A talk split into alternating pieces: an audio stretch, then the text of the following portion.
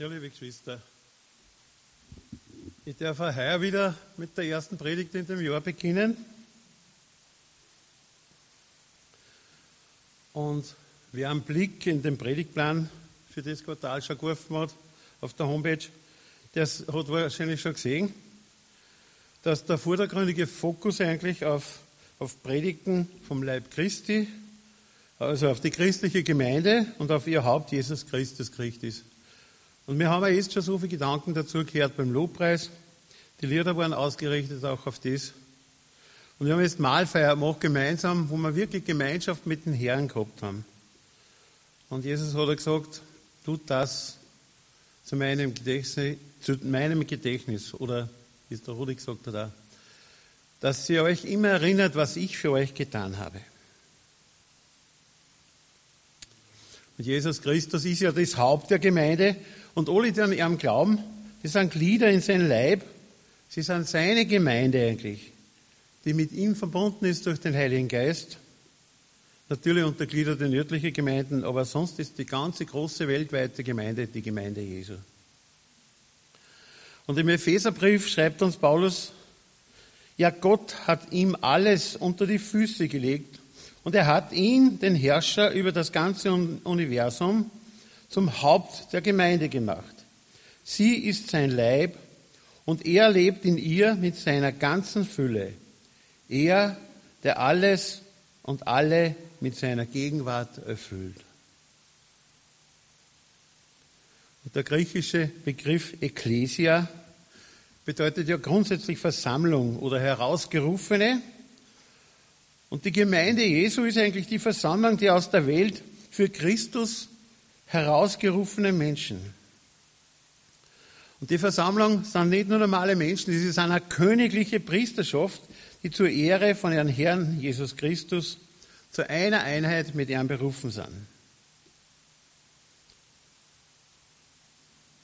Und die Einheit, das soll eigentlich das Ziel von jeder Gemeinde, aber nicht nur von jeder Gemeinde, sondern genauso von jedem Einzelnen sein. Und für die Einheit hat ja Jesus im hohenpriesterlichen Gebet gebetet. Und ich möchte jetzt das wiederholen, was der Johannes auch schon gesagt hat. Da sagt Jesus, ich bete nicht nur für diese Jünger, sondern auch für alle, die durch ihr Wort an mich glauben werden. Ich bete für sie alle, dass sie eins sind, so wie du und ich eins sind, Vater. Damit sie in uns eins sind, so wie du in mir bist und ich in dir bin und die Welt glaubt, dass du mich gesandt hast. Also Einheit in Christus, das bedeutet ein Leib, ein Geist, eine Hoffnung, ein Herr, ein Glaube, eine Taufe und ein Gott, der Vater von allen. Einigkeit wäre ja eigentlich dann eine ganz klare Angelegenheit für jede christliche Gemeinde. Jetzt dürfen wir uns fragen, und das ist ja das heutige Predigtthema, warum stellt dann Paulus im Korintherbrief die Frage, ist Christus zerteilt? Und ich möchte jetzt den dazugehörigen Text ganz kurz lesen, aus dem die Frage stammt.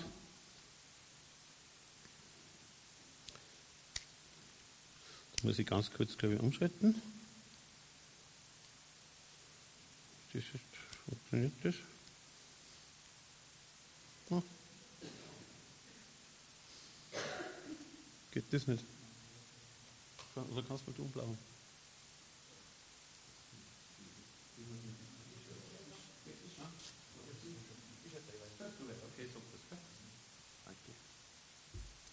Ja, Paulus stellt im Korintherbrief die Frage, ist Christus zerteilt? Der Text dazu,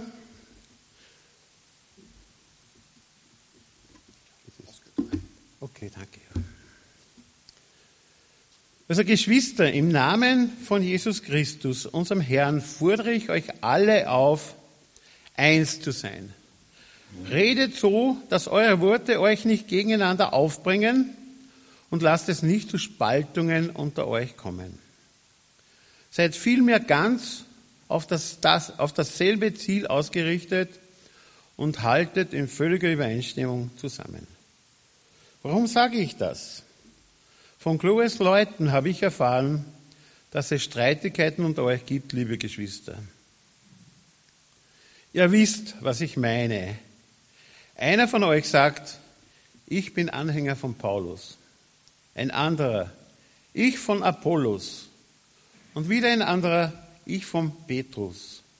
Oder wie es anders heißt auf Kephas, war das dasselbe. Und noch ein anderer, ich von Christus. Ist Christus denn zerspalten? Bin etwa ich, Paulus, für euch am Kreuz gestorben oder seid ihr auf meinen Namen getauft worden? Und bevor wir ins Detail gehen, möchte ich eigentlich nur einen Blick auf das Umfeld zu der Situation werfen, die wir jetzt da gehört haben aus dem ersten Korintherbrief.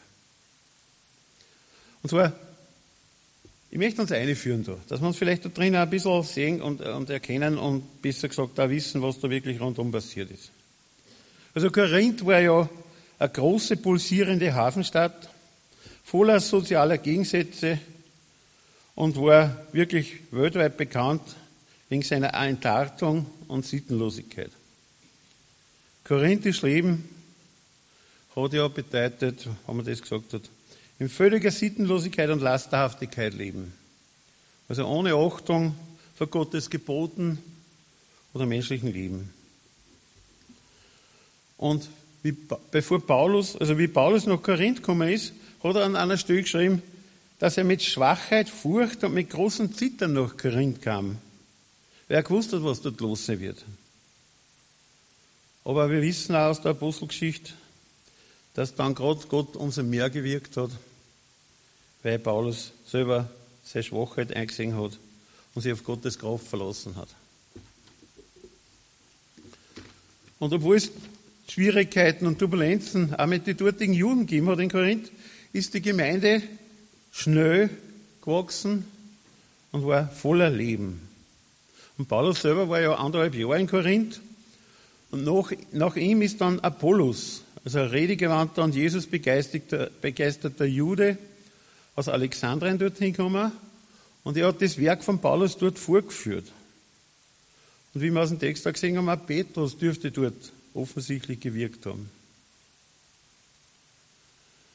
Die Gemeinde war ja gesegnet mit geistigen Gaben und mit geistiger Erkenntnis, aber leider auch sehr anfällig für ungeistige Einflüsse aus der sie umgebenden weltlichen Verhaltensweisen. Es hat dort nicht nur Licht gegeben, es hat auch viel Schatten gegeben. Und die Schwierigkeiten sind wahrscheinlich am meisten entstanden, weil nicht zum Unterscheiden gewesen ist zwischen dem Leben in der Welt und der Nachfolger Christi. Und was wurde versucht? Dass man daraus Kompromisse macht. Und erst aus dem Ganzen haben sie dann die entsprechenden Probleme entwickelt. Und es sind unter anderem an einzelne gruppenorientierte, an einzelne Personen orientierte Gruppen entstanden. Und das war die Bedrohung für die Gemeinde, dass sie sich spaltet. Paulus war ja zum Zeitpunkt von der Abfassung von den Korintherbriefen in Ephesus. Das heißt, es war schon einige Zeit vergangen, seit er dort weggegangen ist in Korinth. Es ist anzunehmen, dass Paulus trotzdem Kontakt hat, weil es sind, wenn man es ungefähr durchrechnet, mindestens zwei Jahre vergangen. Aber erst jetzt, wie wir gehört haben, sind eben durch die Leute von der Chloe, das dürfte eine Frau gewesen sein, die in Korinth gelebt hat, dort sind eben die schwerwiegenden und die wahren Zustände und Probleme von der korinthischen Gemeinde offengelegt worden. Warum das so lange dauert oder warum das erst so passiert ist, wir wissen nicht, aber offensichtlich ist die Situation vielleicht in der Gemeinde gar nicht rechtzeitig erkannt worden oder es ist gar nichts unternommen worden. Es ist einfach laufen lassen worden, das Ganze. Und wie wir es gehört haben, Paulus hat ja fast, kann man sagen, zufällig von dem Ganzen erfahren, also wirklich von unbekannten Leid. Und weil er nicht selber gleich nach Korinth reisen hat können, hat er ihm durch die Briefe versucht, die dortigen Missstände und Missverständnisse denen zu begegnen. Ich meine, die Schwierigkeiten, was damals in Korinth gegeben hat, sind sicherlich nicht als positiv zum sehen. Aber sie haben trotzdem einen großen Vorteil, und zwar den Vorteil für die, was nachher gelebt haben, für die Gemeinden, was nachher waren, und auch für uns heute. Weil, wenn das damals in Korinth nicht geschehen war, so hätte es wahrscheinlich die Korintherbriefe in dieser Form von Paulus gar nicht gegeben. Und darum dürfen wir heute noch sehr dankbar dafür sein, dass die Briefe heute noch genauso aktuell sind.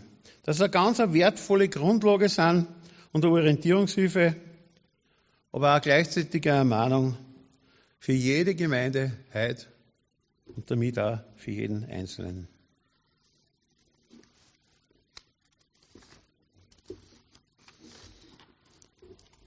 Paulus wird sicherlich überrascht und nicht unbedingt begeistert gewesen sein über die Nachricht, über die wahren Zustände in der, in der, in der Gemeinde in Korinth. Aber wie geht er das Problem an oder die Probleme an? Und statt dass er die Geschwister dort tadelt einmal oder gleich verurteilt, fängt Paulus den Brief an die Korinther mit Worten an, mit Worten der Fürsorge, der Liebe, der Dankbarkeit und Hoffnung.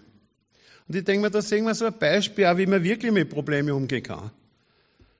Weil Paulus erinnert, gemeinsam mit dem Sostenes, das ist wahrscheinlich der ehemalige Synagogenvorsteher, Paulus erinnert als erstes die Gemeinde, dass sie von Gott berufen und durch den Glauben an Jesus Christus geheiligt und damit sein teuer erkauftes Eigentum ist. Das ruft einer in Erinnerung. Was macht er noch? Er wünscht der Gemeinde Gnade und Frieden von Gott dem Vater und von Jesus Christus, ihren Herrn. Und Paulus bedankt sich beim Herrn. Er bedankt sich bei Gott für die Gnade, die die, die Gemeinde durch Jesus Christus so reich mit Lehre, Erkenntnis und geistigen Gaben beschenkt hat.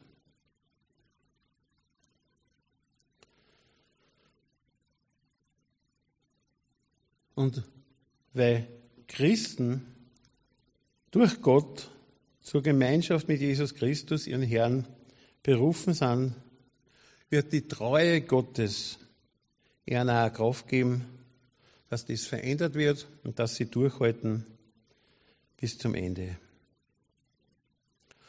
Aber nach der Einleitung, da kommt Paulus jedoch zu einer eindringlichen Aufforderung an die Gemeinde. Wir haben es erst gehört im Vers 10. Geschwister, im Namen von Jesus Christus, unserem Herrn, fordere ich euch alle auf, eins zu sein. Redet so, dass eure Worte euch nicht gegenseitig aufbringen und lasst es nicht zu Spaltungen unter euch kommen. Seid vielmehr ganz auf dasselbe Ziel ausgerichtet und haltet in völliger Übereinstimmung zusammen. Paulus fordert eigentlich nicht aus sich selber auf sondern er beruft sich gleich auf die höchste Autorität in der Gemeinde, auf Jesus Christus, im Namen Jesus Christus. Und im Namen Jesus Christus wissen wir aus vielen anderen Situationen, ist Kraft drinnen.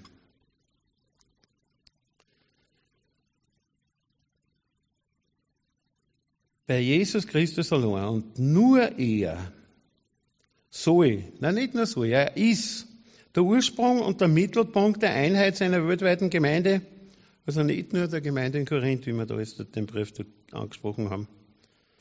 Und deshalb kann eines unter euch nicht sein. Da nicht unter uns. Denn ist jemand zur Gemeinschaft mit Jesus Christus, dem Herrn, berufen, so ist es nicht vereinbar, dass er mit anderen Gliedern desselben Leibes im Streit zusammen ist.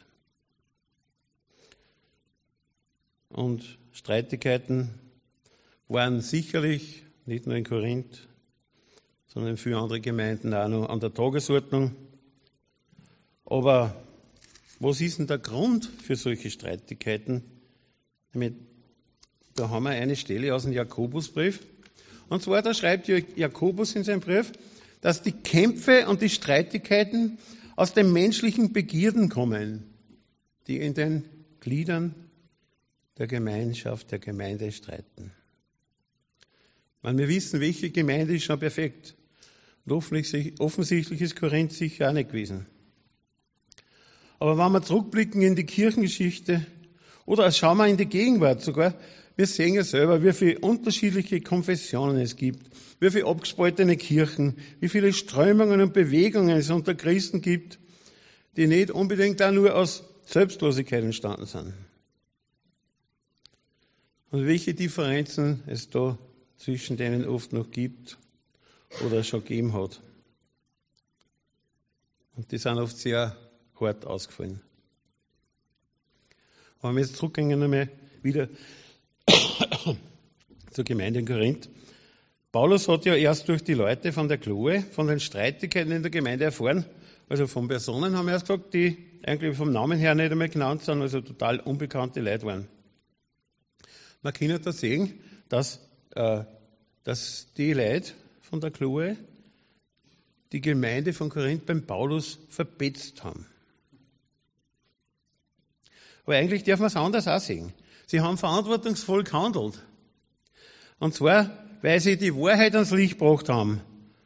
Und zwar die Wahrheit haben sie, haben sie ans Licht gebracht, dass die Gemeinde nicht nur größeren Schaden nimmt. Und ich glaube, man sieht da, wenn man das am Rande auch noch anschaut darf, man sieht, dass Gott nicht nur große Leid, die bekannt sind, benutzt, sondern sogar auch wieder da genauso unwichtige Leid äh, für einen wichtigen und wertvollen Dienst gebraucht. Weil erst durch den der Realität entsprechenden Bericht von, von den Leuten hat Paulus auf die Missstände in Korinth reagieren können. Und er spricht gleich das wahrscheinlich größte Problem in der korinthischen Gemeinde an, nämlich die Tendenz zur Spaltung in der Einheit der Gemeinde. Da sagt Paulus, haben wir auch schon gehört, ihr wisst, was ich, also Paulus, meine. Einer von euch sagt, ich bin Anhänger von Paulus ein anderer ich von Apollos, wieder ein anderer ich von Petrus und noch ein anderer ich von Christus. Also der offensichtliche Grund für die Uneinigkeit sind die Gruppenbildungen in der korinthischen Gemeinde. Wir haben es gehört, die erste Gruppen hält sich an den Gemeindegründer Paulus. Vielleicht weil er so diszipliniert war und wirklich so ein Eifer, so ein Feuer fürs Evangelium gehabt hat. Vielleicht war die zweite Gruppe, hat zum Apollos gehalten, weil er so ein brillanter Redner war. Und vielleicht hat er die Leute rhetorisch besser mitreißen können wie Paulus. Offensichtlich haben wir ja auch gehört, ob Petrus dort noch gewirkt, an dem sie vielleicht die, die Judenchristen gehalten haben. Und dann waren noch die, die zu Christus halten oder von Christus sind. Und wenn ich mir das so auf die Art anhöre, die von Christus sind, da kommt man vielleicht ein bisschen in Versuchung, dass sie die Gruppe selber als die wahren Frommen bezeichnen und darstellen wollen und dabei nicht einmal bemerken, dass sie Christus auf dieselbe Ebene stellen, wie Paulus, Apollos oder Petrus ist. Sie haben den Herrn, könnte man sich vorstellen, auch nicht unbedingt richtig erkannt. Aber es ist nicht wichtig, was die Hintergründe waren für die Gruppenbildung und um die geht's auch nicht. Aber es geht um das, dass Gruppenbildungen in einer Gemeinde immer Gefahr für Spaltung darstellen. Und ich denke mal, aus dem Grund liegt eine ganz große Verantwortung bei den Leitern der Gemeinde, bei den Prediger, bei Gastprediger, bei Lehrer in der Gemeinde, dass sie nicht hinter sich so Gruppen bilden lassen, dass das überhaupt verhindern. Weil eins darf man sich wirklich vor Augen halten. Ich meine, es mag auch schön sein, wenn man wirklich so eine Fangemeinde hinter sich hat und das Selbstwerk ausführen und alles. Aber das ist sicher nicht der, Christ, der christliche Sinn. Denn eins darf man nicht vergessen. Jedes Talent, was jeder hat, das ist nicht sein eigenes Werk, sondern wirklich ein Geschenk Gottes, ein Geschenk der Gnade Gottes. Und die ganzen Talente, so wie auch die Geistesgaben, die wir in der letzten Predigtreihe gehabt haben, die dienen nicht dem Ansehen des Einzelnen, sondern sie dienen der Verherrlichung Jesu und auch der Erbauung der Gemeinde. Und darum gebührt allein Jesus Christus dafür die Ehre. Aber nicht nur die führenden Leute in der Gemeinde müssen aufpassen. Auch jeder Einzelne soll wachsam sein und wirklich darauf achten, dass er nicht Menschen oder Talenten nachfolgt und dadurch den richtigen Fokus, nämlich den richtigen Blick auf Jesus Christus, auf das Haupt der Gemeinde dabei aus die Augen verliert. Dass er selber denkt und selber reagiert und selber schaut. Und im ersten Korintherbrief, da heißt es im Kapitel 3, darum soll sich niemand etwas auf einen Menschen einbilden und mit dem von ihm bevorzugten Lehrer prahlen. Euch gehört doch alles, ob es nun Paulus ist oder Apollos oder Petrus. Euch gehört die ganze Welt, das Leben und der Tod, die Gegenwart und die Zukunft. Alles gehört euch. Ihr aber gehört Christus und Christus gehört Gott. Und zu der Situation in Korinth, wir dürfen es nicht nur auf Korinth beziehen, da stellt Paulus drei rhetorische Fragen. Also drei Fragen, auf die es eigentlich nur eine eindeutige Antwort geben kann. Und zwar, ist Christus denn zerspalten? Als zweites, bin etwa ich, Paulus, für euch ans Kreuz, am Kreuz gestorben? Oder seid ihr auf meinen Namen getauft worden? Ich denke, die Antworten brauchen wir jetzt wirklich nicht äh, da irgendwie im Detail durchgehen. Die einzige Antwort darauf ist Nein. Christus ist nicht zerspalten. Paulus ist nicht am Kreuz gestorben und wir sind auch nicht auf seinen Namen getauft. Aber vielleicht sollten wir uns dabei bei der Gelegenheit in Erinnerung rufen, über wen Paulus da spricht, wer Jesus wirklich ist, wer unser Herr ist und was der für uns da hat. Und da möchte ich die Stelle aus dem Kolosserbrief da bringen. Ah, da. Warte mal, da. Brille da. Was da? Ah, da, mein Gott, danke. Ja, die Technik. Mein Alter. Also es geht da wirklich um Jesus Christus. Und da sagt Paulus im Kolosserbrief, Christus ist das Bild des unsichtbaren Gottes. Er war bereits da, noch bevor Gott irgendetwas schuf. Und er ist der Erste aller Schöpfung. Durch ihn hat Gott alles geschaffen, was im Himmel und auf Erden ist. Er machte alles, was wir sehen und das, was wir nicht sehen können.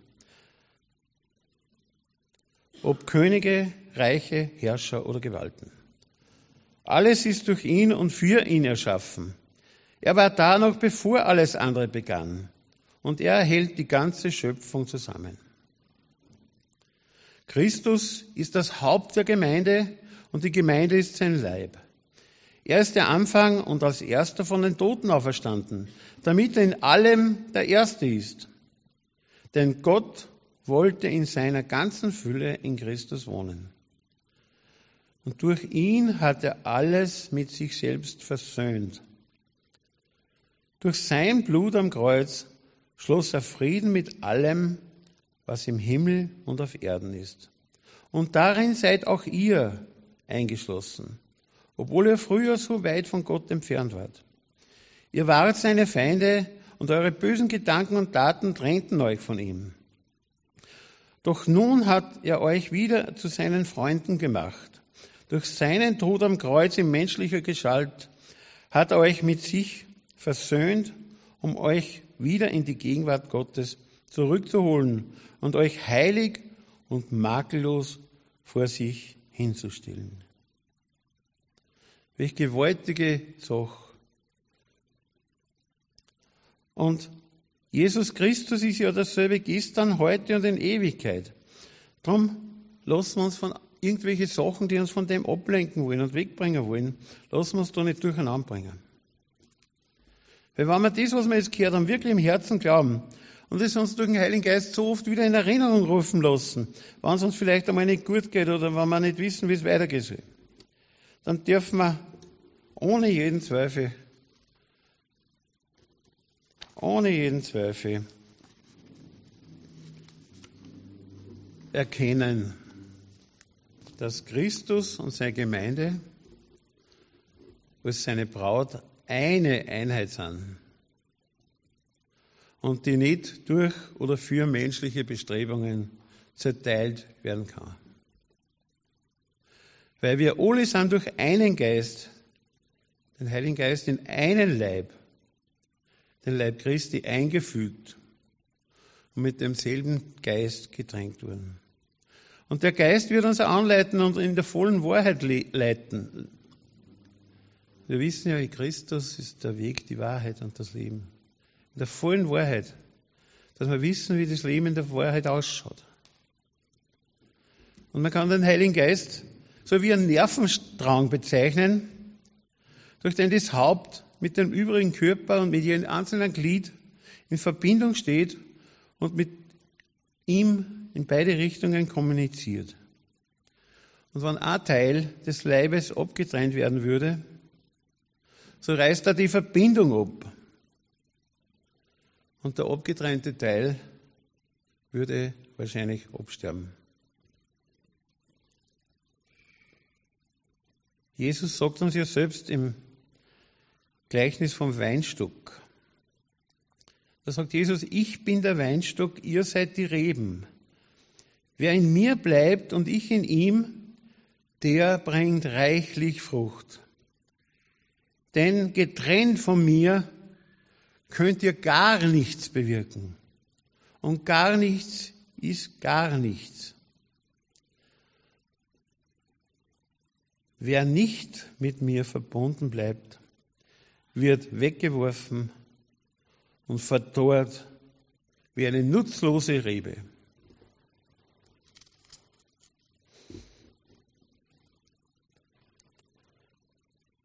Aber wir wissen auch, dass in alle weltlichen Gemeinschaften, wo wer zusammenlebt, zusammen ist, sei es in der Familie, im Beruf, irgendwelche Vereine oder überhaupt in der Gesellschaft, Bereiche gibt und Themen gibt, wo es sehr oft unterschiedliche Ansichten und Meinungen gibt. Ich meine, es ist schon wichtig, es ist sehr wichtig, dass er jeder eigene Meinung hat und nicht andere für sich denken lässt. Äh, genauso, nicht nur in, in der Welt, genauso in einer christlichen Gemeinde.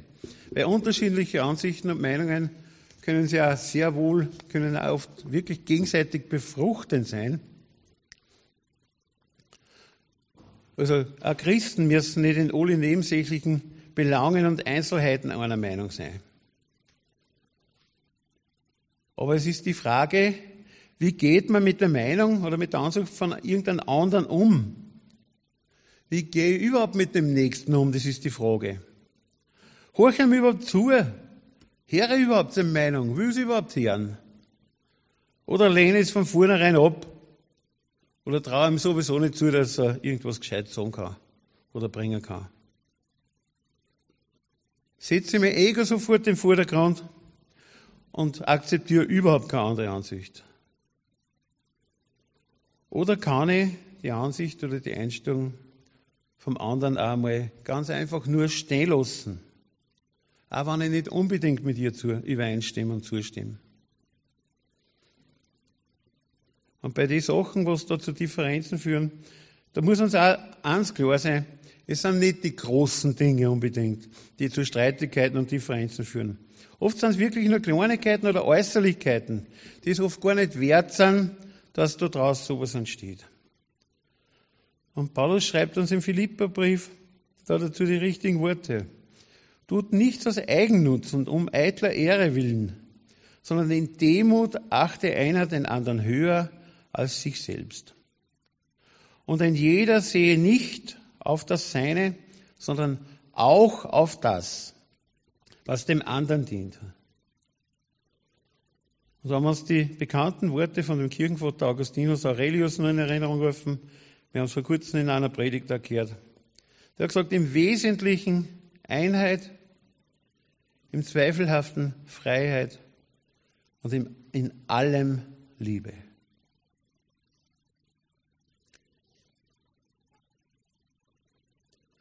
Ich glaube, wenn das ja jeder beachten wird, dann könnten wir Gefühlsstreitigkeiten oder alle, fast alle Streitigkeiten und Differenzen vermieden werden oder beseitigt werden. Es darf Vergebung sein und Frieden wieder sein.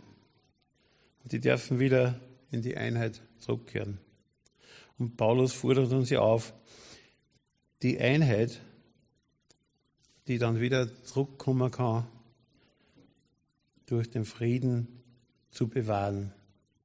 Im Epheserbrief sagt er, bemüht euch sehr darum, die Einheit, die der Geist Gottes gewirkt hat, durch das Bindemittel des Friedens zu bewahren.